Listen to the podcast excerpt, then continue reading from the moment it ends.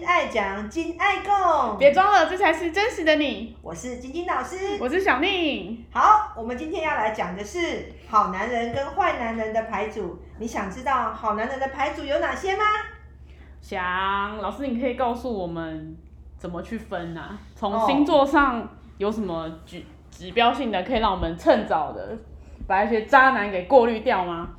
好男人的牌卡吗？嗯，同样的，我们还是回到我们金字塔的牌卡来看哈、那好，我们想，大家先看一下我们我们现在所谓的好男人的牌组。嗯，哎、那小丽，你觉得嗯好男人的定义是什么？哦， 这有点难哎、有点难哦。对，我想想看哦。在你印象中，什么叫做好男人？你的好男人的定义好了。好，我的好男人的定义哦，我觉得要爱爱惜对方，爱惜对方，对嗯，要爱，要有爱，要有爱对，然后要负责任，哦，负责不任，可说谎，好，对，然后工作要稳定， 工作要稳工作稳定，定，这很合理吧？合理合理，合理非常合理，然工后作稳好定，男人，我想看啊，然后要做决定的时候呢，要双方一起沟通，不是自私的人，好不可以沟自私通你很对，重要视要沟沟通通，一定要沟通，对，嗯愿意沟通的人。愿意沟通嗯，好。哎，小丽，你几岁啊？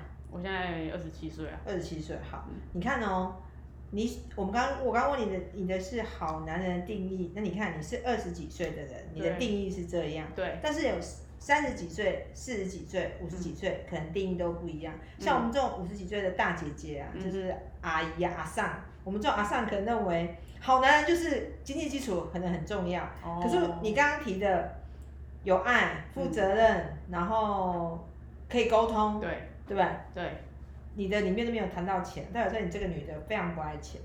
没有，我爱钱，但我觉得钱这种事呢，又不是只有他会赚，我也会赚，嗯虽然可很好能可能赚得不多，但是可以活着吧。果然是对二十岁的美眉会讲的 话，真的吗？小丽是一个新时代的女性，所以对她觉得钱老娘也可以赚，我不对啊用拿你的钱，嗯开心比较重要。对而且我觉得你有提到一点是沟通，对不对？没错对，但是其实以其实好男人的定义，真的每个人都不同。嗯，那没关系，今天就我们普遍的来说哈，我们好讲好男人的定义，一般来讲就是，呃，负责任。你刚讲负责任，对就是女生要的好男人就是可能爱我、对，负责任，是，然后对家里很照顾。对，那我们就普遍性来讲，爱我跟负责任，那我们就可以拿出我们的牌卡了。好，所谓的爱我负责任，好，我们把嗯金牛这张牌卡拿出来，金绿牛色国王，绿色绿色国国王王，嗯绿色国王哦，金牛怎么了？他是好人吗？金牛不是吧？金牛就是呃对家庭会负责，嗯但是他外面会不会乱玩，我们之后再说。至少他会拿钱回家，他是个好男人。哦，，对，他是有赚钱能力，他愿意对家庭负责，嗯，负责他有好、然后如果爱爱家，哎，天天蝎，哦，天蝎可以拿出来。天蝎，天蝎不会对很心机很重吗？算计人，对啊，他算计外面的人，然后他不会算计老婆哦那啊。很好，其实其实我们之后可以在每一个环节、每一个、嗯每一个不同的节目之后，我们会推出嗯你刚刚讲的心机重，哎，心机重，他可能在工作上心机重，嗯，可他对家人没心机啊，嗯所以你要看你你是当他的什么人。哦，如果你是当他的路人，工作上的伙伴，或者是家里我就会面被他都不心一机样，对对对对对。哦有的人是对外人很心机，对内人不心机，嗯这就会扯到我们以在之后讲的就是性格上面有对内跟对外。嗯你对内人的处理方式跟对外人完全不一样哦，每个人的状况不一样。嗯，好，那我们接下来讲好男人，除了这两组之外，那你觉得还有什么好男人哦，好男人，好男人？巨蟹嘞，哎，巨蟹也是个好男巨人，蟹不答对是了，最果顾家了然吗？是嗯，有认认真学牌卡是的。是是，那还有谁是好男人？好男人哦，陆家、摩羯，摩羯，好，好可以。可以， 你怎么没有选一个马处子狗处女？要要要，处女也处要，女啊，好。所以基本土象的人都蛮好的吧？对，那我们现在再来选，还我们要选出六个好，就是好都是一半一半。另外一个我我们选的是母羊，母羊赞因为母啊，羊是它的对应到的生肖是狗，狗对所以母羊也顾家。对，好，那我们选出六个好男哦人，对，这不六个选完了，选完了哦。哇，那剩下剩的下就是坏男人。 我们讲坏人不好听啊，就是说他们可能，诶、就是不是好男人那一国的。 嗯，哎，那是坏男人嘛？对啊不对，事情不是只有好坏，对，每个都有好跟不好好，跟不好。我以后会细细讲解。对，好，好他可能好男人的定义，我们是把他当成是可以结婚、未来可以当老公的对象。对，但是好男人就等于无趣，嗯坏男人等于有趣。嗯，那你喜欢有趣还是无趣，就看你。如果、啊，我想要乖的、有趣的 男人。哦，这很难哦， 乖又有趣，那你就要把你的先找一个乖的，把它教成有趣的，哦或者找一个有趣的，把它训练成乖乖的因为天下没有一百分的人，哦，哇，这句重点。没有一百分的哦。你说你喜欢乖又有趣，对不对？对，那你觉得男生会不会喜欢乖的女生？嗯，普遍来说会。对，如果那他不坏的话，都会。好嗯，那你喜欢乖又有趣，那对男生会不会也喜欢乖又有趣？会。对吧？哈，那如果你想要找到一个乖又有趣，那嗯如果你本身不是一个乖又有趣，你找得到乖又有趣的吗？所以哦对你想要什么样的男人，你想要什么样的对象，首先你自己得要变成那样子的人，哦，你才能够吸引那样子的人来到你身边。嗯哼如果你很乖，你很无趣，对请问你会喜欢什么人？